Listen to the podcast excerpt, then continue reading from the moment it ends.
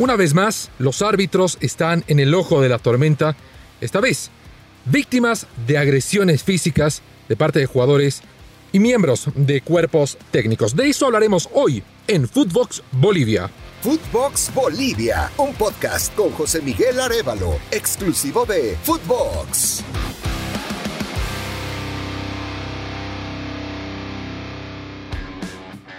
Los saluda José Miguel Arevalo para contarles un panorama muy, muy sombrío que está atravesando el fútbol boliviano, que parece que cada semana nos da algo para reflexionar. Y esta vez tiene que ver con la figura de autoridad, la máxima en la cancha, que es el árbitro y sus tres asistentes, ¿no? los dos jueces que corren sobre las líneas, el cuarto árbitro, son las máximas autoridades del partido.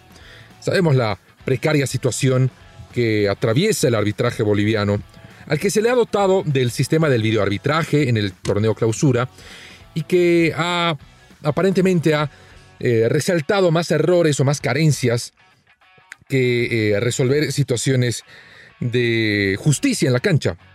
Esto es relativo, ¿no? Y, eso lo vamos a comentar en un instante.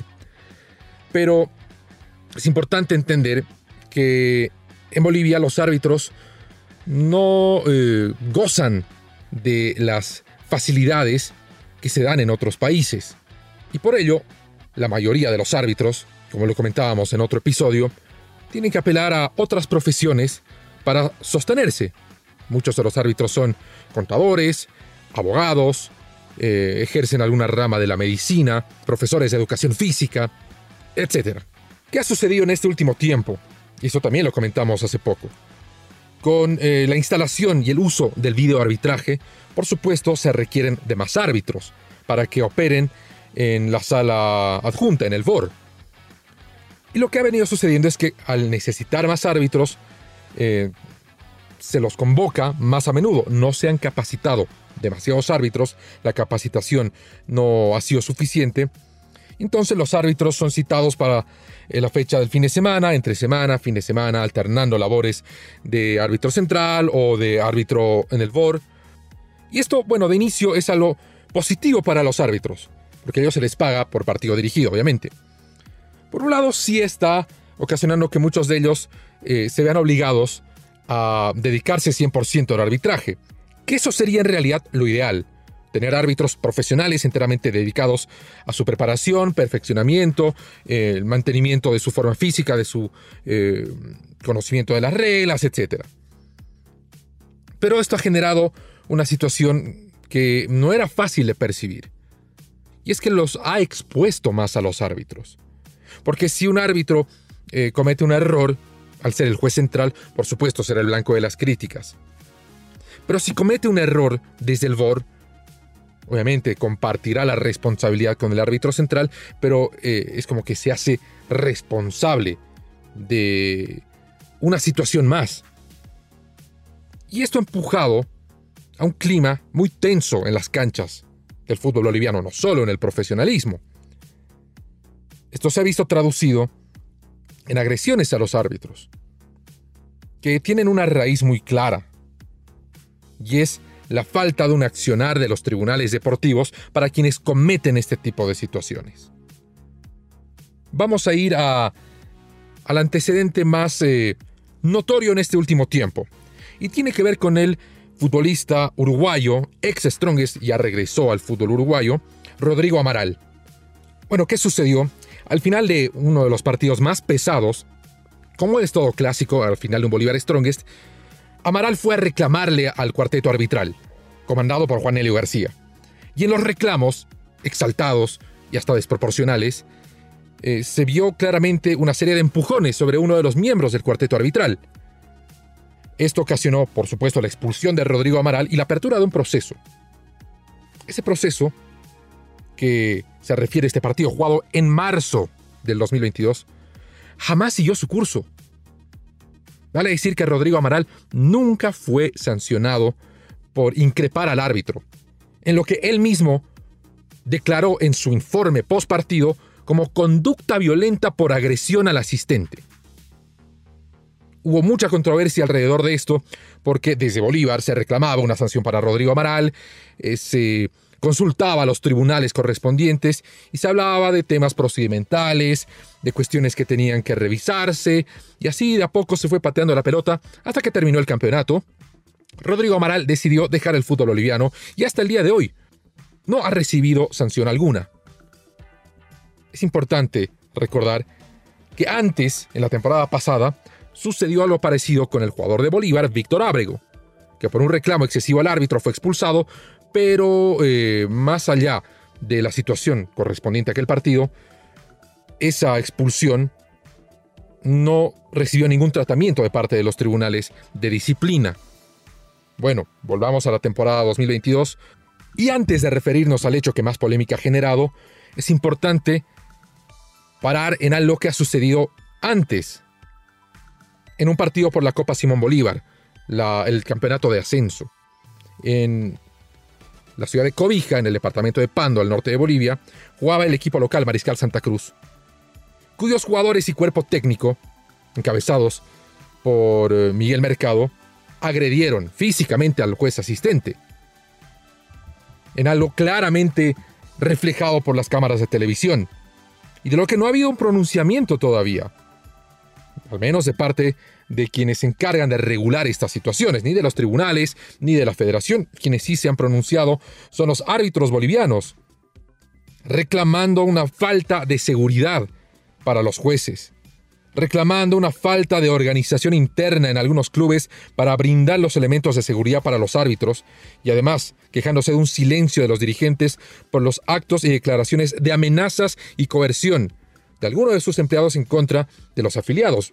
Esto es parte del comunicado emitido por la Asociación Boliviana de Árbitros de Fútbol.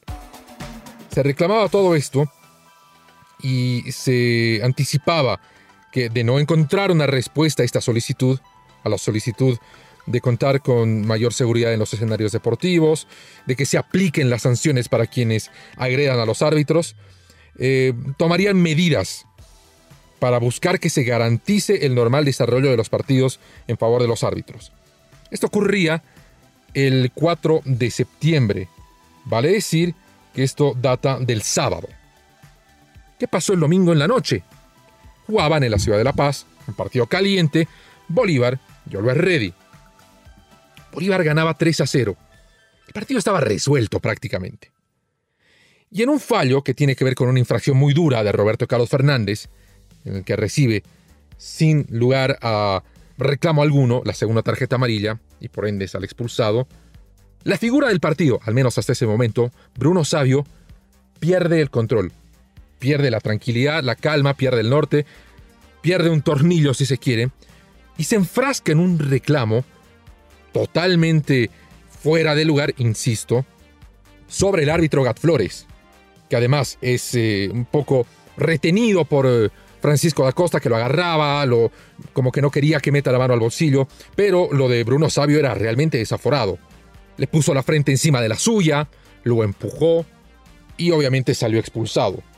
Que refleja el informe de Gat Flores, al igual que en la situación de Rodrigo Amaral, conducta violenta. No habla de agresión física y aquí se establece el punto clave. El reglamento del campeonato hace referencia a agresiones físicas sobre el árbitro.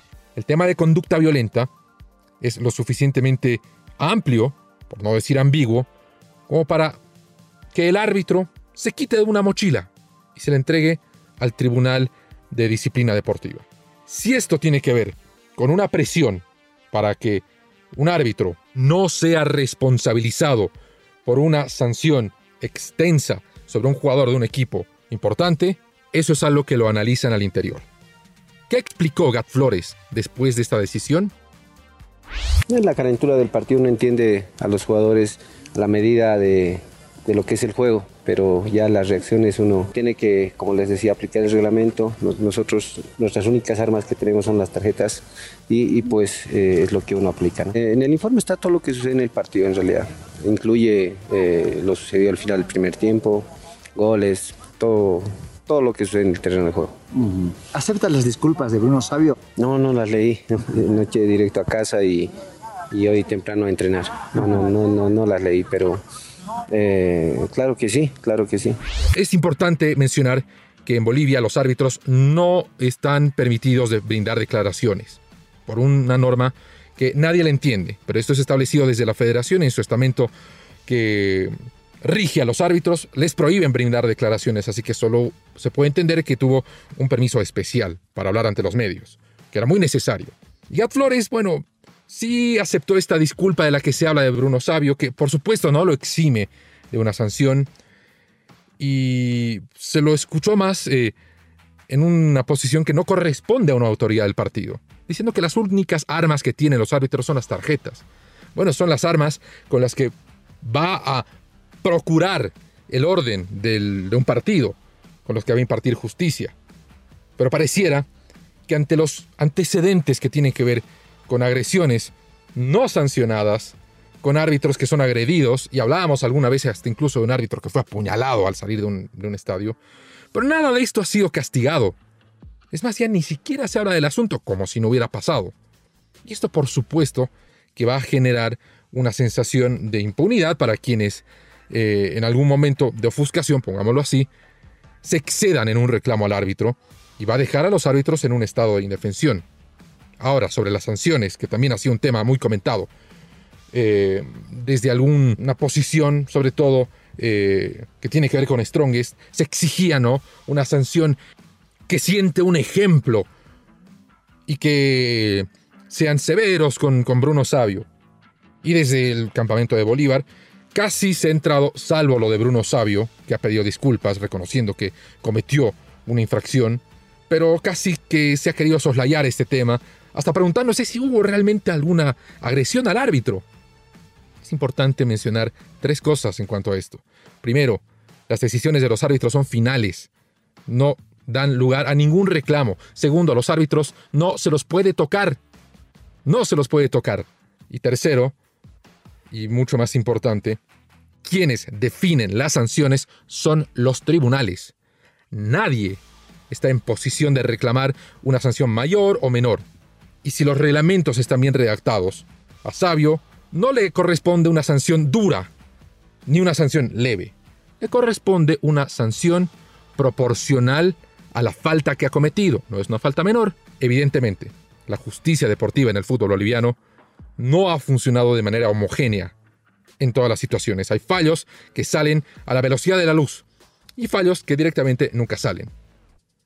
Y ese es otro de los orígenes que de una manera u otra alientan este tipo de situaciones, estoy seguro, lamentablemente, la del fin de semana no será la última que hayamos visto.